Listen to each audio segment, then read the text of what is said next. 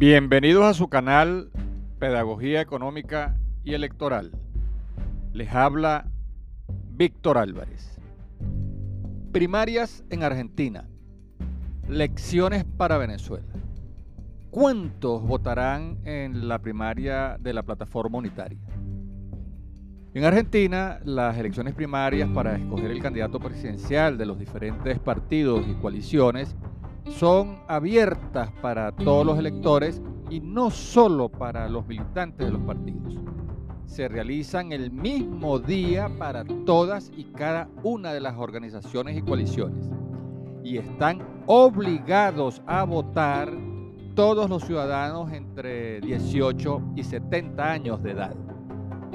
De allí el nombre de primarias abiertas, simultáneas y obligatorias en adelante paso, a través de las cuales eh, cada partido o coalición selecciona el candidato que va a postular en la elección presidencial a realizarse en octubre. Las PASO suelen ser una gran encuesta preelectoral que revela las preferencias del electorado y perfila las posibles alianzas que pueden sumar la mayoría de votos para ganar eh, la elección. En Argentina, para ganar la presidencia en la primera vuelta, hay que obtener el 45% de los votos o más del 40% con una diferencia de 10 puntos sobre el competidor más cercano. Dicen que si crees entender la Argentina es porque te la explicaron mal. En las pasos de 2015, muchos creyeron que con el triunfo de Macri terminaba definitivamente el periodo de gobiernos de izquierda y comenzaba una etapa irreversible de gobiernos liberales, con un Estado menos intervencionista y más orientado a favorecer las dinámicas del mercado.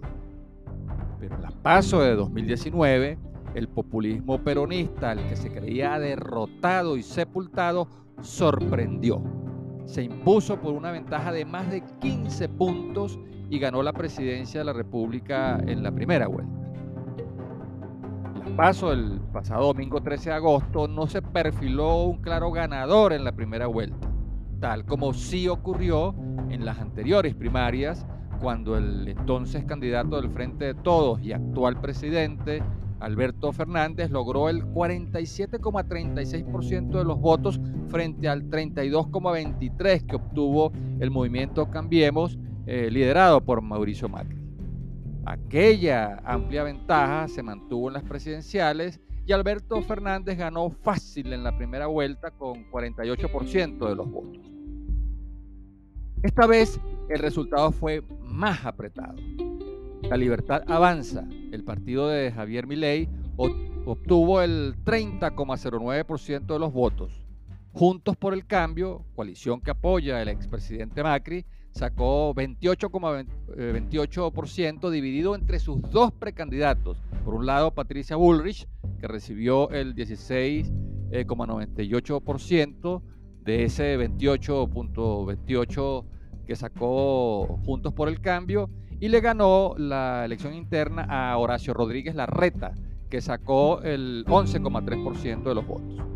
Y el candidato del peronismo kirchnerismo, Sergio Massa, que recibió el 27,21% de los votos. Menos de tres puntos de diferencia separan a los tres primeros aspirantes. Ninguno podrá ganar solo y el resultado final dependerá de las alianzas. A la luz de estos resultados, eh, Javier Milei no la tiene fácil para conformar una alianza ganadora. Su abierta confrontación con Patricia Bullrich y la propensión de los seguidores del eliminado Horacio Rodríguez Larreta a votar por el peronista Sergio Massa moderan el triunfalismo de Milei. A todas estas, 10 partidos no lograron el 1,5% mínimo que se exige para poder correr en la carrera presidencial y los votos de otras coaliciones, tales como hacemos por nuestro país, con 4,93% de los votos, eh, y el Frente de Izquierda y de Trabajadores y otras organizaciones que sacaron el 5,79% de los votos, suman 12,42% eh, y su apoyo se puede tornar decisivo. Las primarias en Venezuela. Bueno, y si crees entender Venezuela es porque te la explicaron peor. Aunque la plataforma unitaria convocó una primaria para el 22 de octubre para escoger su candidato presidencial, en Venezuela no todos los partidos escogen su candidato a través de una primaria. Algunas coaliciones lo hacen por consenso y otros partidos sencillamente postulan a su líder sin llevar a cabo elecciones internas. En otras palabras, en Venezuela no siempre hay elecciones primarias en los partidos políticos, no siempre son abiertas para que voten todos los electores, aunque no sean militantes en ningún partido, y nunca se hacen de manera simultánea en una misma fecha y tampoco son obligatorias. Vota el que quiere. La última elección eh, primaria presidencial se realizó el 12 de febrero de 2012 cuando la coalición de partidos opositores, agrupados en la Mesa de la Unidad Democrática, en la MUD, eh, escogió al candidato que postularía a las presidenciales convocadas para el 7 de octubre de 2012. Aquellas fueron las primeras primarias presidenciales abiertas en la historia de Venezuela en las que pudo votar cualquier venezolano mayor de edad, sin importar su militancia en los partidos políticos que conformaban la MUD.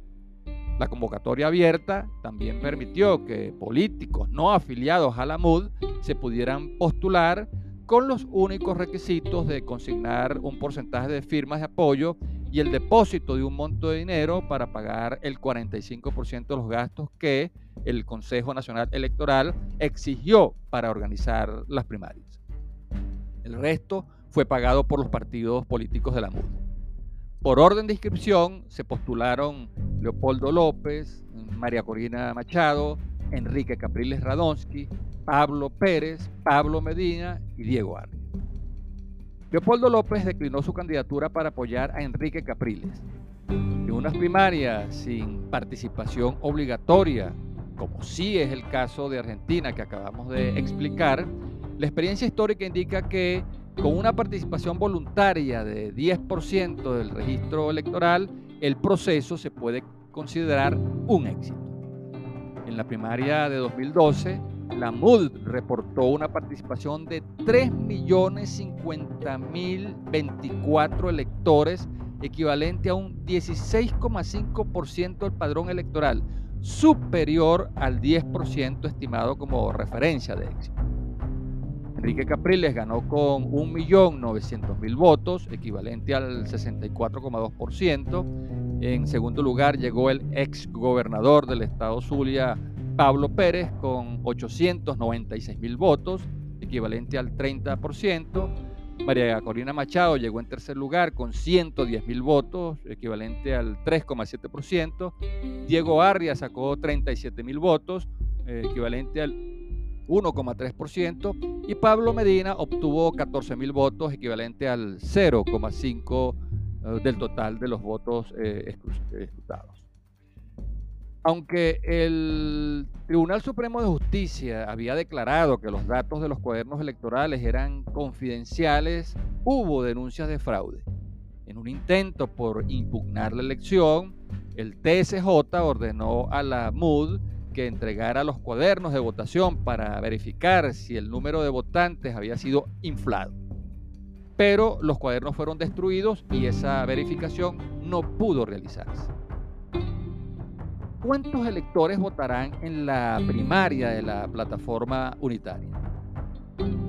Son muchas las cuentas que se sacan para estimar eh, cuántos electores votarán para escoger y darle legitimidad al candidato de la plataforma unitaria. Redondeando los números, eh, veamos lo siguiente. El registro electoral venezolano tiene aproximadamente 21 millones de electores. A este número hay que restarle 4 millones de electores que emigraron y un millón que siguen en Venezuela, pero cambiaron de residencia y no actualizaron sus datos. Quedan 16 millones a los cuales hay que restarle eh, aproximadamente un 25% esperado de abstención, lo cual deja el número de potenciales votantes en 12 millones. Si voluntariamente se moviliza a votar al menos el 10% equivalente a 1.200.000 electores, la primaria convocada por la plataforma unitaria se puede considerar un éxito. Justamente 1.200.000 electores es el número mínimo que la Comisión Nacional de Primaria espera recibir en los 3.106 centros electorales y 5.000 mesas que estarán abiertas entre las 8 de la mañana a las 4 de la tarde. Es decir, durante 8 horas equivalentes a 480 minutos. Se mantiene un flujo continuo, permanente de electores y cada uno demora dos minutos recorriendo la herradura de la mesa de votación. Es decir, desde que se identifica con su cédula, eh, marca y deposita la boleta y firma y deja su huella, cada mesa podrá atender al menos 240 electores. Este número puede aumentar en mesas con mucha afluencia de electores en los que simultáneamente un elector puede estar firmando y marcando su huella mientras otro elector está depositando la boleta y a otro lo están verificando con su cédula de identidad en el cuaderno electoral. Si este número de 240 electores por mesa se multiplica por las 5.000 mesas, el total es justamente de 1.200.000 electores y equivale al 10% como mínimo que deben votar para que la primaria de la plataforma unitaria pueda ser considerada un éxito y su candidato tenga la legitimidad necesaria. Hasta aquí nuestro análisis. Habló para ustedes Víctor Álvarez.